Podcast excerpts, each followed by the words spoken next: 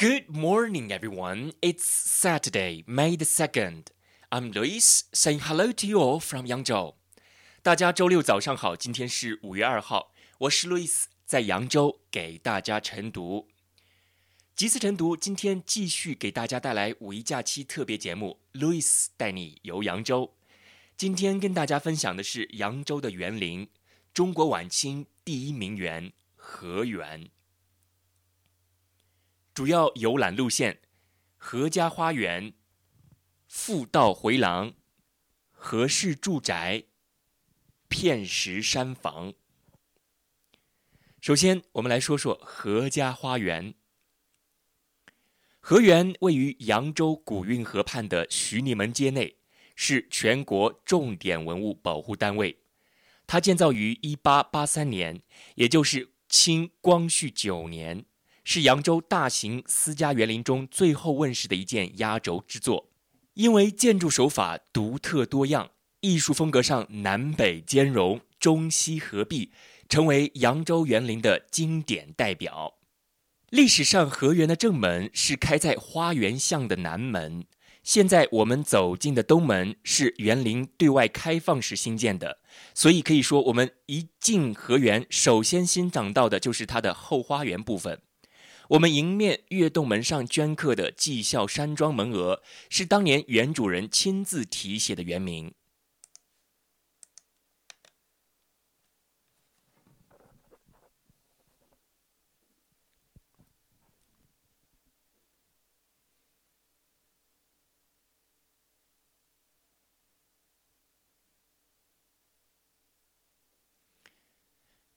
绩孝两个字取自东晋大诗人陶渊明《归去来辞》中的句子：“以南窗以寄傲，登登高以书孝。”表达的是诗人寄情山水田园，不与黑暗的官场同流合污的志节情怀。那么，原主人为什么要汲取这两个字作为原名呢？何原主人何止刀少年得志。官运亨通，暗地里也捎带着经营盐业，拥有巨额财富。何止刀四十九岁那年，却从湖北汉皇德道台任上辞官，激流勇退，归隐扬州。也许正是因为他与陶渊明一样，有着辞官归隐的相似经历，因此特别钟爱这“绩效”二字吧。原主人姓何。我们后来就习惯性的把绩效山庄叫做河园了。扬州无山，但园林中不可无山，所以扬州园林中常常采用平地叠石的手段来造山。扬州以名园胜，名园以叠石胜的说法就是这样来的。后花园中最壮丽的景观之一，就是在我们右边一座长达六十多米的贴壁假山，它就像嵌在墙上一样，沿着墙面走向一路攀援，状若游龙腾蛟，搅动万千气象，把原本封闭压抑的高墙深院，变成了一座拥抱天地、自然山川的。城市山林，同时也起到了防火的作用，可谓一举多得了。转过这座玲珑剔透的太湖石屏风，首先敞开山门迎客的是牡丹亭。它的特色和名称来自东墙歇山顶尖上的一幅砖雕山花。山花题材取自传统的凤吹牡丹，它在创意、布局、章法、刀法各方面都有着与众不同的特点。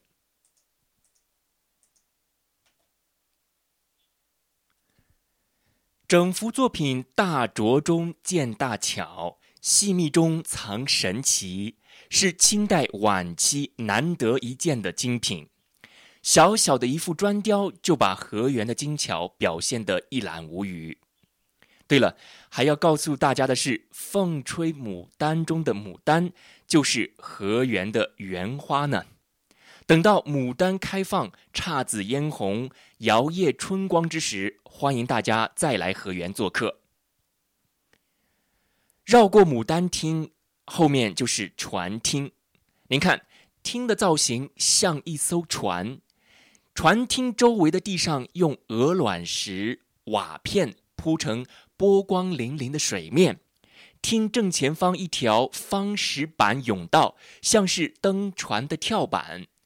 厅檐下低低的台阶，好比船上的甲板。厅两旁廊柱上悬挂着的“月做主人，梅做客，花为四壁，船为家”的楹联，更是点出了船的主题。在这里设一个船厅，不仅仅是汉源水做的典范，同时它与原主人何止刀也有着一种神秘的关联。何家祖籍安徽望江，是个三面环水、一面靠山的地方。在这里出生的何止刀，从小就和船结下了不解之缘。他名叫纸刀，含义是一只乘着香草的船。二十岁时，他步入仕途，当是当的是盐官、粮官，直到江汉官监督，始终在和形形色色的。运输船只、船务打交道。身为江汉官监督，何止刀在处理洋务的过程中，经常处在外交冲突的浪尖。他多次为了维护国家的主权和民族尊严，而反对清政府屈从洋人的意志。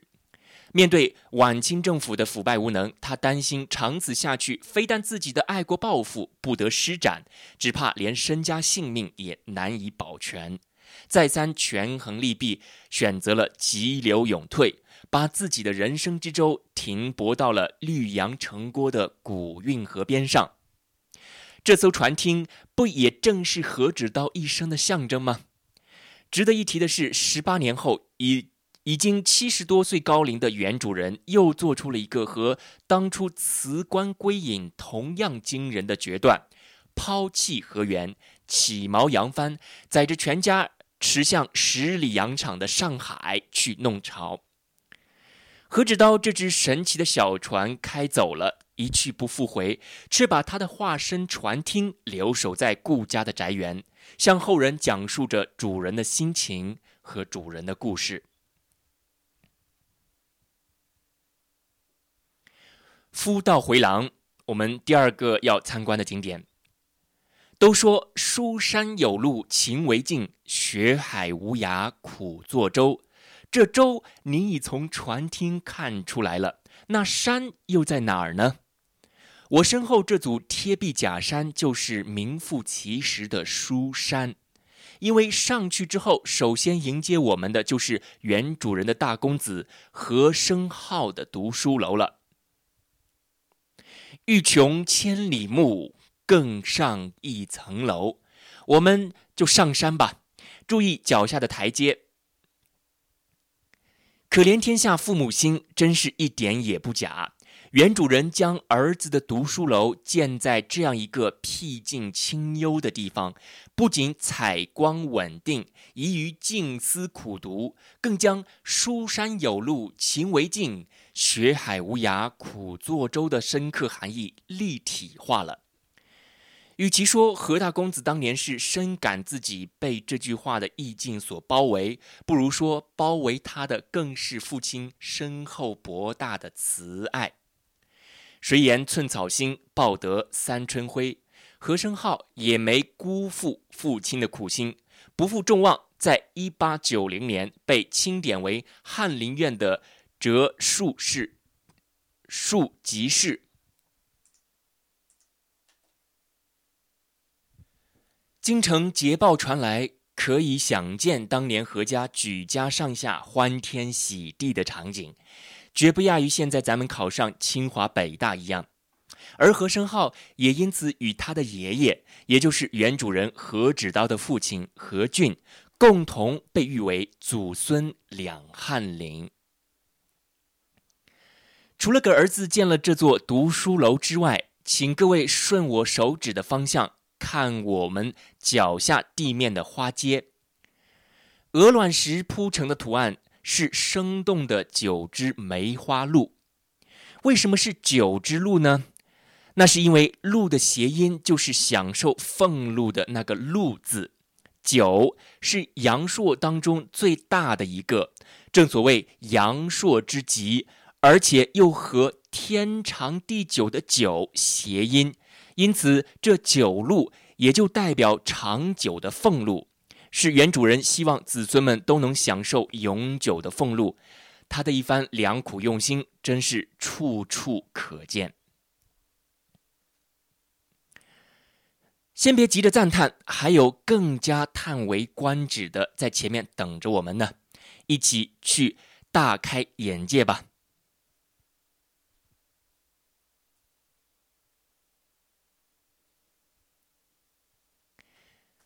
先别急着赞叹，还有更加叹为观止的在前面等着我们呢，一起去大开眼界吧。河源一万四千平米的面积中，建筑面积占了一半。这七千多平米的建筑中西合璧，经典考究。河源的特色建筑之冠，就是我们目前来到的享有“天下第一廊”美誉的夫道回廊。它可是被中央电视台神州采风栏目专门报道过的哦。那什么叫做复道回廊呢？首先得知道这复道回廊的回廊。回廊就是扬州人俗称的串楼。分上下两层，随地势而曲直，形成一个将这座住宅院落串联起来的立体通道。这复道呢，就是在双面回廊的中间再夹一道墙，形成内外廊，这就起到了多方位连接沟通以及道路分流的作用。廊道在园林中本就是最富可塑性。最灵活的建筑形式，在河源，这种建筑的功能和魅力被发挥到了登峰造极之境。您瞧，这复道回廊长约一千五百多米，复道行空，回廊曲折，既有四通八达之力，又有回环变化之美，难怪业内专家称它为中国立交桥的雏形呢。在这样一个贯穿上下的复道回廊里，我们步行其间，既不用担心烈日暴晒，也不用担心雨雪拍打，悠然自得。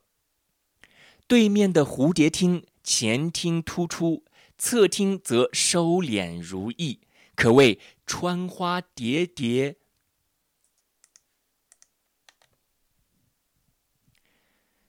可谓穿花蛱蝶。款款飞，此时啊，如果能来上三两小曲儿听一听，这日子神仙也难比了。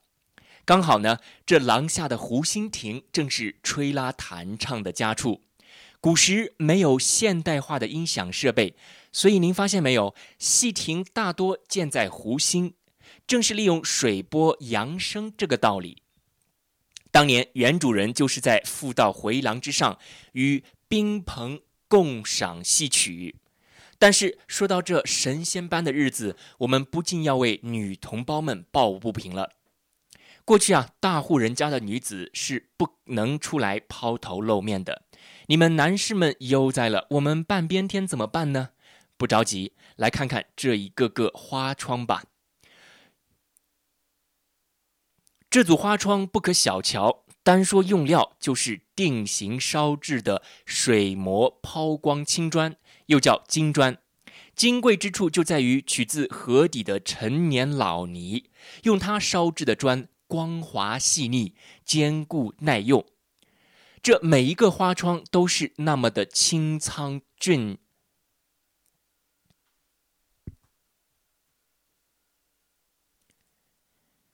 这每一个花窗都是那么的清苍浑木、富丽精工，整体格调气宇轩昂，并且每个花窗，并且每个花窗的花型各不相同。不仅如此，您站在花窗前往里看，就会发现奥秘了。每一个花窗都刚好对应前面玉秀楼的每一扇窗户，女子们可以端坐玉秀楼，聆听窗外戏。别是一番雅趣。倘若没有这一排花窗，这一道白墙，未免有些单调。如今您一眼望去，赏心悦目，还更有赏心悦目，还有更赏心悦目的就在其后，那座高十四米的太湖石假山。山不在高，有仙则灵。小小的山上还真有仙，什么仙呢？树仙。十年树木，百年树人。山上的两棵白皮松不仅有一百二十多岁的高龄，而且因为白皮松喜欢光照，喜欢湿润山坡，在过去仅仅在宫院、寺院栽植，江南庭院极为少见。所以这两株老白也是非常珍贵。正所谓名园易寻，古木难求。这一座假山加上白皮松清幽淡雅，再加上这一池碧波点映，正应了王维诗画的意境：空山新雨后，天气晚来秋。明月松间照，清泉石上流。而站在复道回廊，倚着花窗赏着戏的我们，早已忘身其间了吧？正所谓天人合一，物我两忘，这不就是我们一直钟情的意境与心境吗？看来早在何止刀那个时代，咱们扬州就已经算得上是最佳人居环境了。继续向前，愈发觉得清幽，而且我们不难发现一组很特别的铁栏。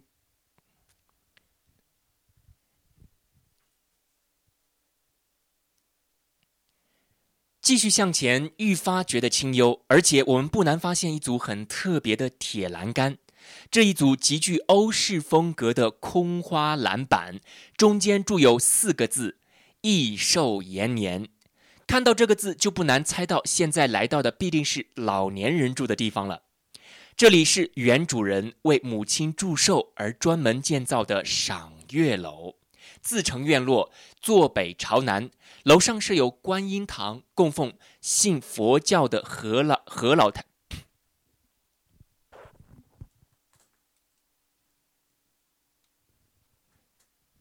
供奉楼上设有观音堂，供信供信奉佛教的何太太，供信奉佛教的何老太太静修祷告。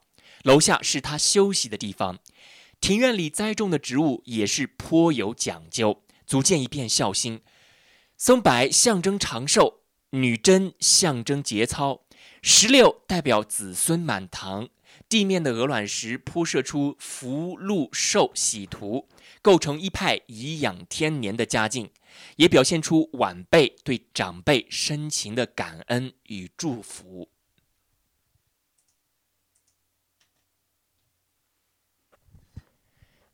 下面我们参观何氏住宅。主人居住的玉秀楼是两栋前后并列的住宅楼的统称。玉秀之名来自庭院中栽种的广玉兰和绣球树。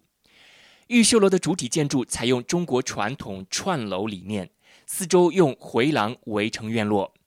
楼内设计采用一梯一户、带有拉门隔断的独立套间，与中国传统建筑的厅厢结构完全不同。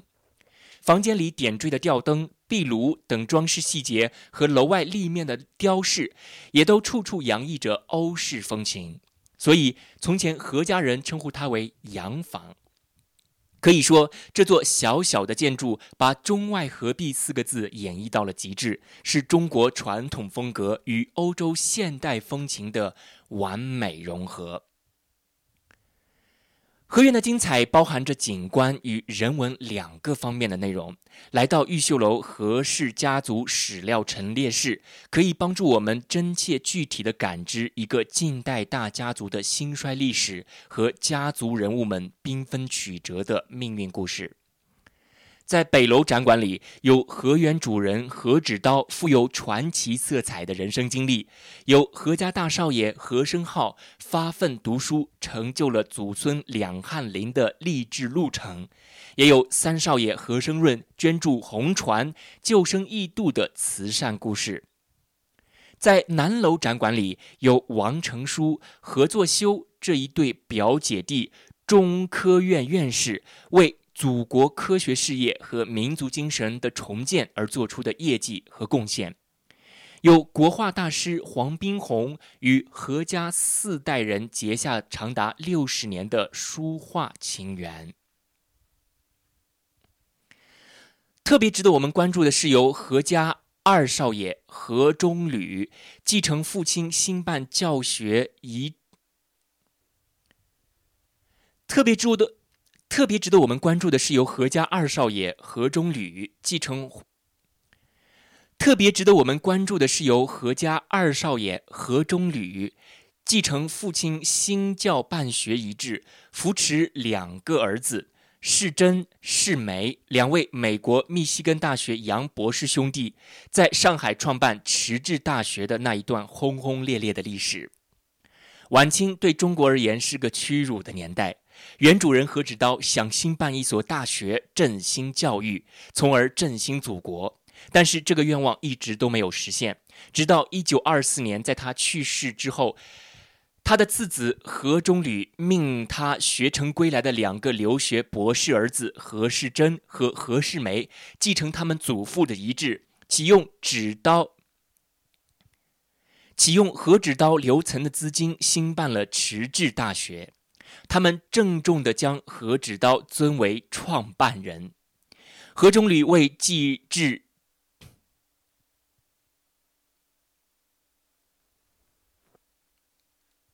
何中履为继志创办人，校长为何世珍，何世梅任副校长和教务长。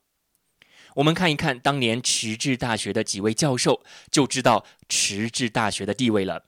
胡普安，文字训诂学家，先后任教于上海大学、迟志大学、国民大学，著有《文字学 A B C》《中国文字学史》《中国训诂学史》《俗语典》等。曹巨人，作家学者，先后在复旦大学、大夏大学、路矿学院、中国工学、迟志大学等校任国文或史学教授，著有《国学概论》《中国近百年史话》《中国文学概要》等。魏聚贤，历史学家，历任晋南大学、中国工学。迟志大学教授，曾任南京古物保存所所长，《说文月刊》编辑，著有《中国考古学史》《中国社会史》等。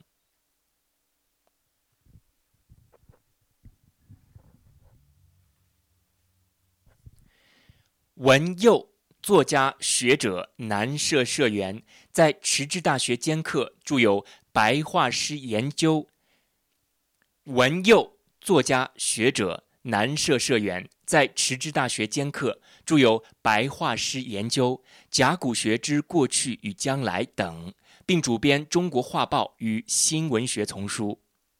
杨兆龙，法学家，曾经在哈佛大学、柏林大学深造。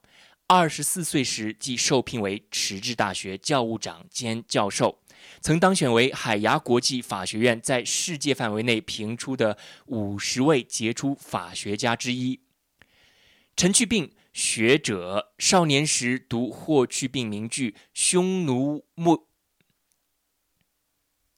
陈去病，学者，少年时读霍去病名句“匈奴未灭，何以家为”时，毅然改名为去病。晚年任南京东南大学、上海迟志大学教授以及江苏革命博物馆馆长等职。迟志大学还培养出一大批杰出的学生。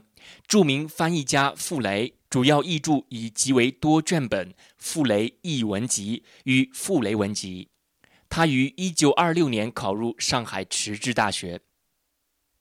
知名诗人作家徐迟。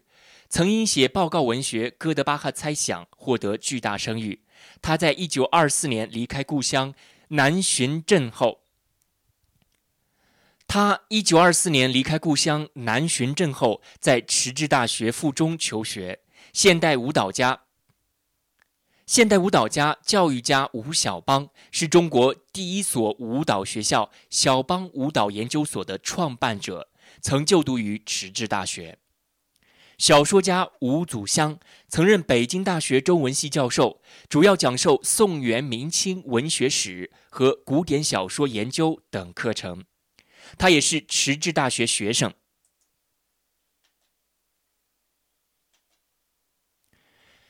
迟滞大学不过是一所私立大学，它培育出这么多的杰出人才，完全是因为办学者的敬业精神。金庸先生虽然没有到过扬州，但他在封笔之作《鹿鼎记》中曾用浓笔重彩写到了扬州的河源。据说这与他在河市迟滞大学的求学经历也不无关系。迟滞大学就是今天上海外国语学院的前身。可以说，何是一家为中国近现代化的发展做出了杰出的贡献。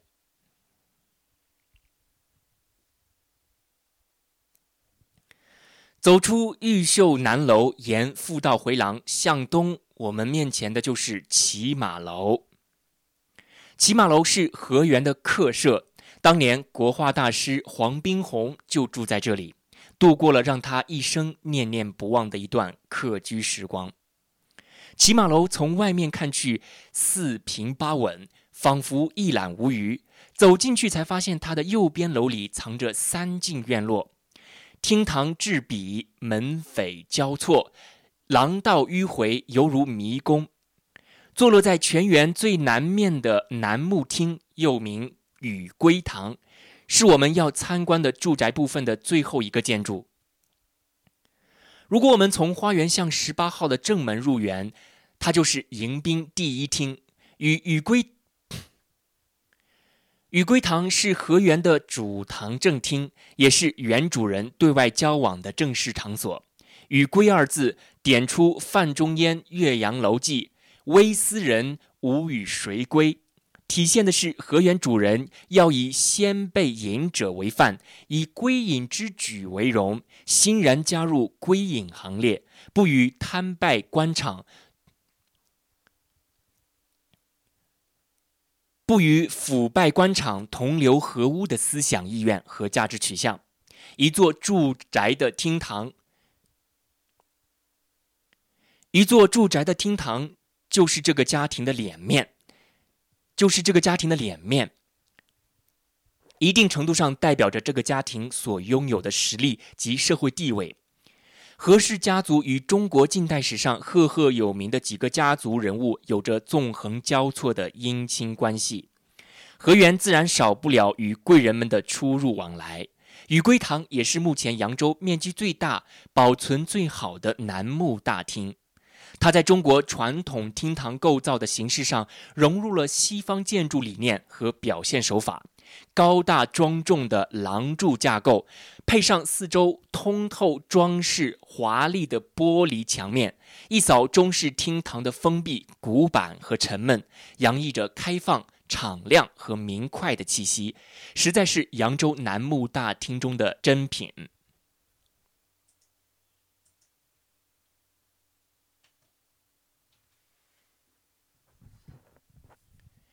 片石山房，河源自来就有大花园、小花园之说。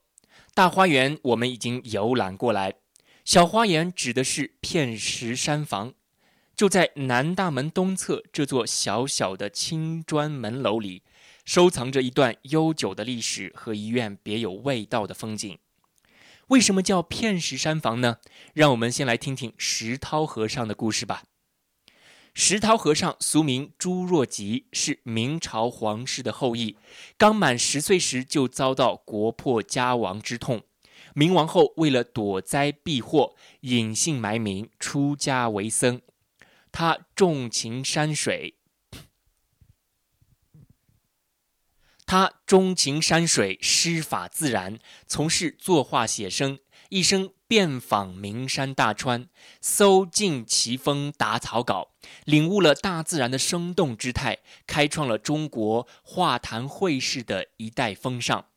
石涛和尚不仅是中国画坛的一代宗师，也还是一位叠石造园的高手。他在四十一岁时结束云游生涯，侨居扬州，创作了叠石杰作《片石山房》。它也是石涛大师留在人间的唯一叠石作品，所以称为孤本。清光绪九年，何芷刀从吴姓人家手里买下片石山房，把它变成了河源的一个部分。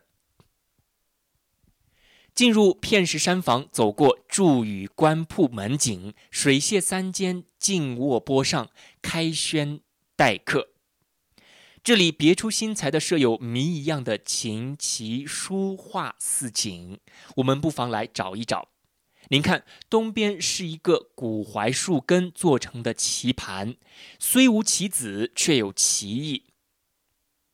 壁上有一面小窗，透着外面的美景，不正是一幅天然的画卷吗？西边的房间里有一小间半壁书屋，书也找到了。看来就缺钱了。您看，水榭中间泉水潺潺。您看，水榭中间泉水潺潺，不正犹如琴声吗？琴棋书画一应俱全，设计的巧妙别致。水榭东面是有着四百多年历史的天任馆，也是扬州现存最早的明代楠木厅，堪称河源最老的建筑了。天任馆西山墙有不系舟半厅。天任馆西山墙有不系舟半厅，上面置石桌椅，我们可以在此赏愿景、观游鱼、体验水动船行的意趣。大家请看湖山西段那座奇绝兀立的石峰，就是石涛大师的人间孤本。它并非自然而超脱自然，出自人工却巧夺天工。峰高九点五米，作傲视群雄状，在江南园林中前无古人，所以被人们称为灌溉园林叠石的天下第一山。人间孤本的腹内藏有石室两间，上有凌空栈道，下临瀑布深潭，很是有趣。等一会儿，感兴趣的朋友可以自去探险。在此之前，我们可不要错过了这白日月明的奇观哦。扬州被称为月亮城，到了夜晚自然是天下三分明月夜，二分无赖是扬州了。可是白天您也能在扬州看见月亮，它在哪儿呢？就在湖上呢，大家请看，水面上有一轮明月的倒影，而且左右一步会发现所看到的月亮形状是不一样的。满月、上弦月、下弦月都有了。那么月亮倒影的源头在哪儿呢？请顺着我手指的方向看去，找到了吗？原来是假山上有一个石孔，光线透过石孔反射到湖面上形成的月影。由片石山房还有一处景观不可忽略，这便是镜花水月。您是否留意到片石山房西边廊壁中嵌有一面大镜玻璃呢？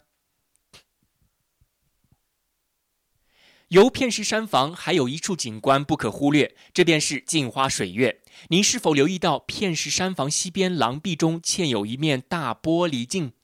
无论从哪个角度看，这面镜子都能将园中景色收入自己的怀抱。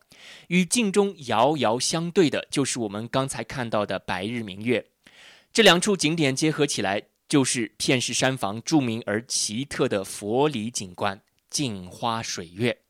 用心揣摩，自有一番智慧人生的大知大觉蕴含其中。That's all about this morning's sharing. That's all about this morning's sharing。好了，这就是我们今天个园。好了，这就是我们今天对个园的讲解。大家明天好，这就是我们今天对个园的。好，这就是今天。好，到此我们结束对河源的讲解。大家明天见。